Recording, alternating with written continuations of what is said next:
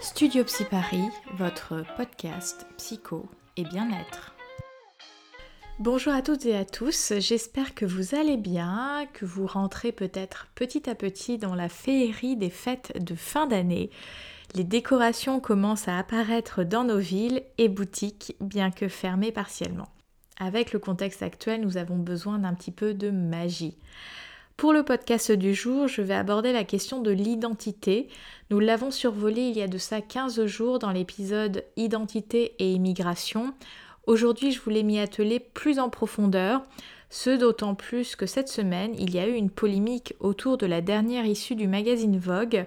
Si vous ne l'avez pas vu passer, le chanteur Harry Styles, donc anciennement euh, chanteur des One Direction pour celles et ceux qui suivent, a posé euh, pour le magazine en robe et notamment pour la couverture.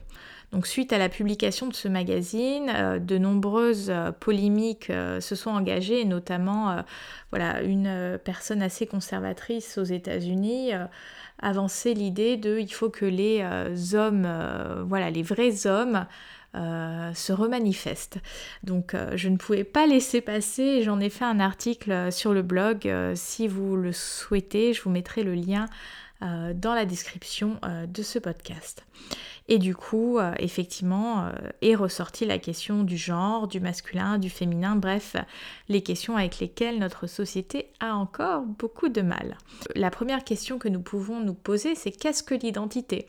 À mon sens, c'est réussir à répondre plus ou moins partiellement à la question existentielle du qui suis-je, qui a toujours animé l'être humain, les artistes, poètes, etc. Quand nous venons au monde, nous n'avons pas conscience de qui nous sommes parce que nous n'avons pas conscience que nous sommes un être à part entière. Il y a une phrase du psychanalyste Winnicott qui est très parlante et qui dit Un bébé seul, ça n'existe pas. En disant cela, il signifie que sans un parent qui s'occupe de lui et pense à lui, un bébé n'est pas. Au début de sa vie, le bébé n'a pas conscience de ses limites et de ce qui fait partie de lui versus ce qui ne fait pas partie de lui. Pour vous donner un exemple, quand le bébé euh, boit au biberon ou est nourri au sein, il a l'impression que c'est lui qui fait apparaître la nourriture. Il n'a pas cette sensation qu'un autre que lui a euh, décrypté sa sensation de faim et lui apporte une réponse adaptée. C'est au fur et à mesure de son développement psychoaffectif et de comment le lien va s'actualiser avec sa base de sécurité affective, donc euh, mère, père, que tout ceci va pouvoir se réaliser. Au cours de notre vie, notre identité va évoluer et s'enrichir. Nous pourrions imaginer que nous sommes comme une toile vierge lorsque nous naissons, mais c'est loin d'être le cas. Peut-être que vous vous en doutez déjà.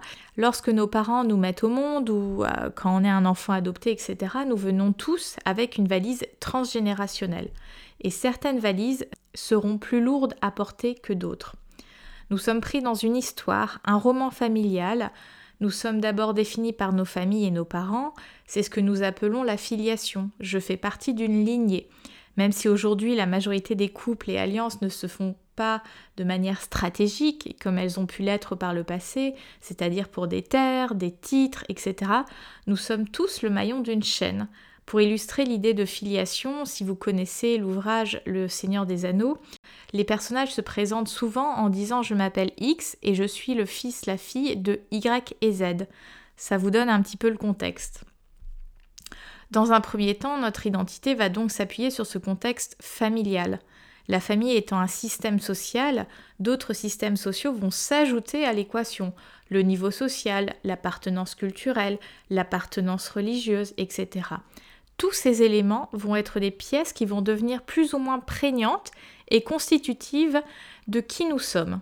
Et parfois, un sujet peut en venir à rompre avec un ou plusieurs de ces systèmes afin d'être réellement lui-même.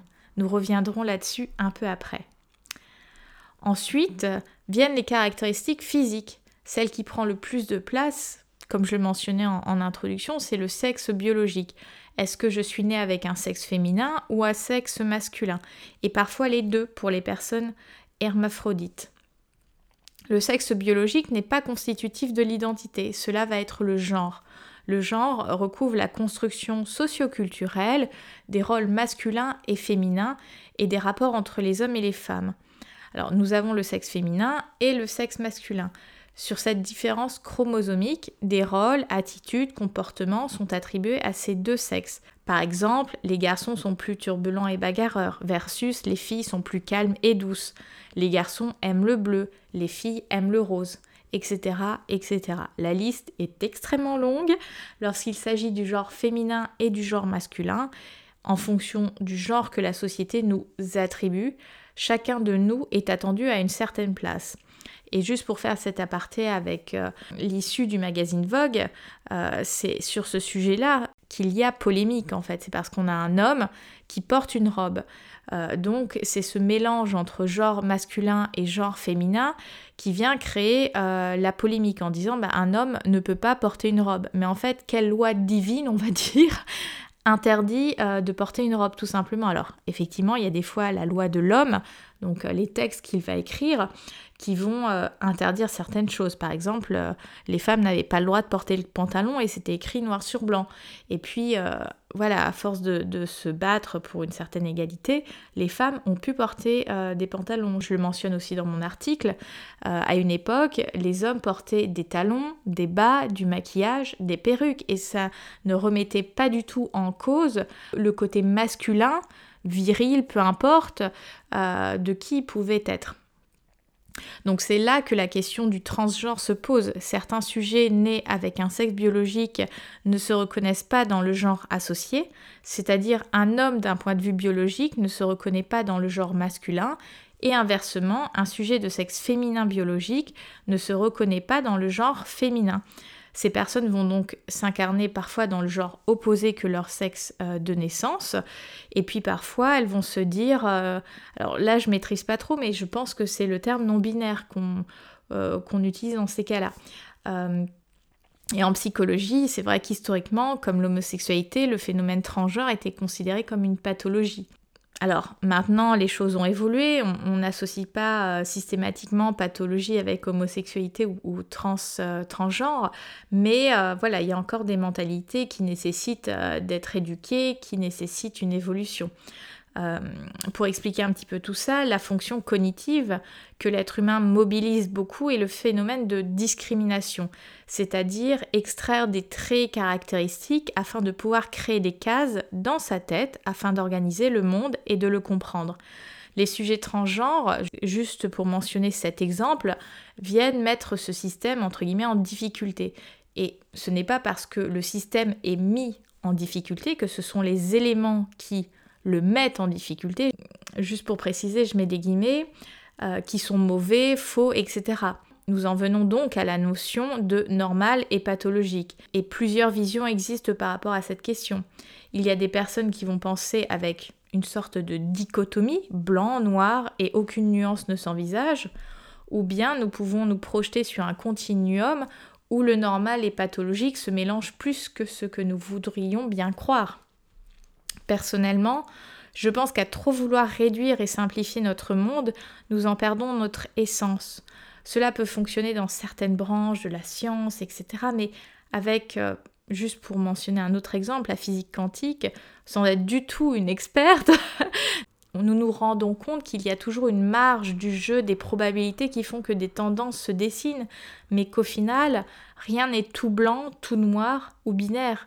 D'ailleurs, la médecine, la psychologie sont qualifiées de sciences molles. C'est-à-dire qu'elles peuvent être moins, entre guillemets, fiables dans une certaine mesure, parce que notre sujet d'étude est l'être humain et que nous nous surprenons toujours à un moment ou à un autre. Donc, en résumé, pour rebifurquer sur le sujet de l'identité, l'identité est à la fois constitutive de l'environnement dans lequel j'arrive au monde, à mes caractéristiques biologiques et physiques, ainsi qu'à mon moi, la personnalité subjective dans son ensemble que nous découvrons au cours de notre vie. Cette dernière partie est extrêmement intéressante car en fonction de comment mon moi se constitue et se manifeste, les deux autres pans de mon identité peuvent complètement basculer. La question que nous pouvons tous nous poser un jour euh, dans notre vie, voire même plusieurs fois dans notre vie, c'est comment être soi? répondre à la question du qui suis-je n'est donc pas si simple. Entre l'être ou ne pas être de Shakespeare, le cogito ergo sum, je pense donc je suis de Descartes, la question de l'être et de l'identité traverse les siècles et les créations de l'esprit. Alors comment être Soi? Comme je le disais, lorsqu'un bébé vient au monde, un double mouvement va s'opérer. Un mouvement identitaire que le système, l'environnement va poser sur le bébé, et le mouvement identitaire interne qui va venir du soi vers le non-soi, de l'intérieur vers l'extérieur. Nous pourrions nous laisser embarquer dans ce mouvement où je suis la personne que mon environnement définit, c'est-à-dire je m'identifie aux projections, attentes que l'on calque sur moi, et je m'incarne en quelque sorte dans ce moule. Pour être aimé, faire plaisir ou que sais-je encore, je ne prends pas de risque de perdre cet environnement, je reste dans ce confort et sécurité qui peuvent être le plus souvent illusoires. Cela peut avoir des conséquences terribles jusqu'à se construire ce qu'on appelle un faux self, un faux soi, un masque, une illusion. Parfois nous avons tellement envie d'avoir une place, de répondre aux désirs inconscients de notre entourage, que nous préférons faire le choix de rentrer dans un moule d'attente plutôt que d'aller à la rencontre de soi-même, quitte à parfois à renoncer à l'altérité et à la différence par rapport au système d'où nous venons.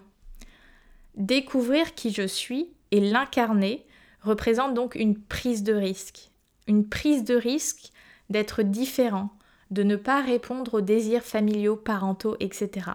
C'est parfois accepter d'être frustrant, décevant, voire le mauvais objet. Dans la littérature ou le cinéma, ces épisodes de recherche de soi-même sont souvent représentés par des quêtes, des aventures, des ruptures qui vont amener le protagoniste à rencontrer de nombreuses situations visant à le tester, que ça soit dans ses valeurs, ses limites, etc. Et en fonction de comment la personne se positionne et parvient à finir cette quête, il trouvera son moi. Alors c'est vrai que lorsque nous devenons parents, nous avons envie que notre enfant ait le meilleur, c'est un bel élan d'amour qui peut parfois amener toute une psychopathologie familiale de fusion, de dépendance, de conflit, etc., qui trouve sa place souvent dans le cabinet du psychologue. S'il y a une phrase que j'ai envie de partager dans cet épisode, ça serait la suivante. Elle a été écrite par Banksy, le célèbre street artiste, euh, qui dit A lot of parents will do anything for their kids except let them be themselves qui se traduirait par beaucoup de parents feront n'importe quoi pour leurs enfants, sauf les laisser être eux-mêmes. Ce n'est pas parce que c'est notre enfant qu'il aura les mêmes goûts que nous ou qu'il suivra le chemin que nous avons envie qu'il suive. Être parent, c'est réussir à faire le deuil que son enfant est une partie de nous sans pour autant être nous. C'est être pour lui ce tuteur de développement sur lequel notre enfant pourra grandir et se développer et être lui-même. Finalement, être parent, c'est une succession de deuils. Pour qu'un enfant puisse être lui-même et explorer justement son monde intérieur et son moi, il est nécessaire de lui laisser donc cet espace, le juste espace et cette confiance afin qu'il puisse explorer ce qu'il a à l'intérieur de lui. La confiance amènera la sécurité nécessaire pour que cette exploration lui soit possible. Une autre question que nous pouvons nous, poser au cours de cet épisode, c'est justement comment trouver l'équilibre entre le soi social et le soi interne. J'en parlais au début de cet épisode, nous sommes pris dans plusieurs systèmes et environnements qui peuvent prendre plus ou moins d'emphase sur nos identités, comme la famille, nos milieux culturels et religieux, puis nos groupes d'appartenance. L'adolescence illustre parfaitement comment l'extérieur peut venir colorer notre identité. C'est la période où nous investissons énormément l'extérieur et voulons ressentir ce sentiment d'appartenance à un groupe. Pour vivre ce sentiment d'appartenance, nous allons donc intégrer les codes de ce groupe, qu'ils soient vestimentaires, comportementaux, etc. Euh, moi, je me souviens très très bien quand j'étais au lycée, euh, j'étais dans un lycée plutôt, euh, entre guillemets, littéraire, un peu baba cool, et à la récré, on pouvait voir justement tous ces groupes euh, d'appartenance, donc entre ceux qui faisaient les cours d'art plastique, ceux qui étaient plus euh, sur les matières sportives, euh, les geeks, etc. Donc tous ces groupes vont à un moment donné avoir une influence sur nos identités. Et toute notre vie, nous allons évoluer dans des groupes, Parfois ces derniers demeurent les mêmes et parfois nous en changeons pour X ou Y raison. Alors comment trouver l'équilibre entre son soi social et son soi interne? Dans la vie, tout est question d'équilibre justement. Équilibre ne veut pas dire immuabilité. Je l'ai déjà donné, mais je vais reprendre cette image de l'eau, cet exemple de l'eau. En effet, lorsque nous avons envie de flotter à sa surface, de faire euh, l'étoile de mer, nous devons réussir à trouver l'équilibre entre notre corps et la force de l'eau. Nous ne restons jamais à la même place et l'eau n'est pas immobile non plus. C'est un enchaînement de mouvements, déplacements qui demande un ajustement permanent afin de maintenir l'équilibre. Pour notre identité, c'est un petit peu la même chose. C'est réussir à trouver ce juste équilibre entre tous ces domaines partie de moi afin que je reste centré. Si vous vous sentez en souffrance, illégitime, avec un sentiment d'injustice, c'est peut-être que vous n'êtes pas à la juste place ou que vous avez trop accepté. Combien d'entre nous ont parfois du mal à poser des limites, à dire non et à rester en accord avec soi-même? Je vous renvoie à mon podcast sur apprendre à dire non et poser ses limites justement. Notre identité peut aussi traverser des crises, ces fameuses crises identitaires la crise d'adolescence, la crise de la quarantaine, la ménopause, etc. etc. Lorsque nous passons d'un statut à un autre, euh, si je prends un exemple de femme à mère ou d'homme à père, les changements d'âge symboliques, euh, crise, je le rappelle étymologiquement, avait pour sens action de décider, de choisir. Finalement, la crise identitaire pourrait se résumer comme un choix à faire à la croisée des chemins parce que ces termes de crise adviennent souvent lorsqu'il y a un changement de statut et donc une perte de repères. Le job qu'on nous demande, c'est d'en trouver des nouveaux. Alors tout ne sera pas réglé en une seule fois, il y aura toujours des ajustements. Je rappelle cette idée de flottaison. Alors vous allez me dire, mais comment bien décider dans ces temps de crise? Comment être, euh, être soi-même? Il n'y a pas de réponse universelle. Je répondrai toujours, comme je le réponds à mes patients, faire de son mieux pour trouver le choix juste pour soi. Un choix qui semble juste à un moment donné nous apparaîtra comme peut-être pas aussi juste plus tard. L'élément sur lequel vous pouvez vous engager en tant que sujet est d'être à l'écoute de votre petite voix intérieure et de faire de votre mieux. Parce que quand on essaie de faire de son mieux, on est au rendez-vous avec soi-même. Alors, soyons là pour nous, soyons d'abord notre meilleur ami, c'est-à-dire apprenons-nous à nous connaître, osons rentrer dans ce mouvement interne qui est l'introspection. Autorisons-nous à rencontrer nos interrogations fondamentales, même si nous n'avons pas pour autant la réponse. Peut-être que nous pouvons voir en cette période actuelle, avec le Covid, le confinement ou pseudo-confinement entre nous, comme étant autant d'opportunités pour réellement nous découvrir et nous apprendre. Parce qu'une fois que nous sommes amis avec nous-mêmes, nous pouvons mobiliser davantage de ressources dans des situations qui le demandent. Nous pouvons réellement être à l'écoute et prendre soin de nous. J'ai envie de conclure sur cette euh, phrase Soyons justes avec nous, que ça soit dans ce sentiment de justesse et d'équilibre, que dans le juste allez viens, passons juste du temps ensemble. Et c'est sur euh, ces phrases-là que je pense que j'entamerai un, autre épisode du podcast, notamment par rapport aux réseaux sociaux et à l'influence. Euh, d'ailleurs, j'espère que le confinement va vite s'arrêter pour euh, faire cet épisode avec une amie que j'ai rencontrée via justement les, les, réseaux sociaux et la blogosphère, on va dire, sur cette question d'identification aux personnes entre guillemets d'influence et euh, dans quelle mesure ça a un impact sur nos identités et sur notre manière de nous incarner au monde? Sur ces paroles, je vous souhaite une excellente journée, une excellente soirée, tout dépend du moment où vous écoutez ce podcast. N'hésitez pas à vous abonner à cette chaîne, à suivre Studio Psy Paris sur les réseaux sociaux. Et si vous avez envie de partager votre expérience, je reste à l'écoute. À très bientôt et prenez soin de vous.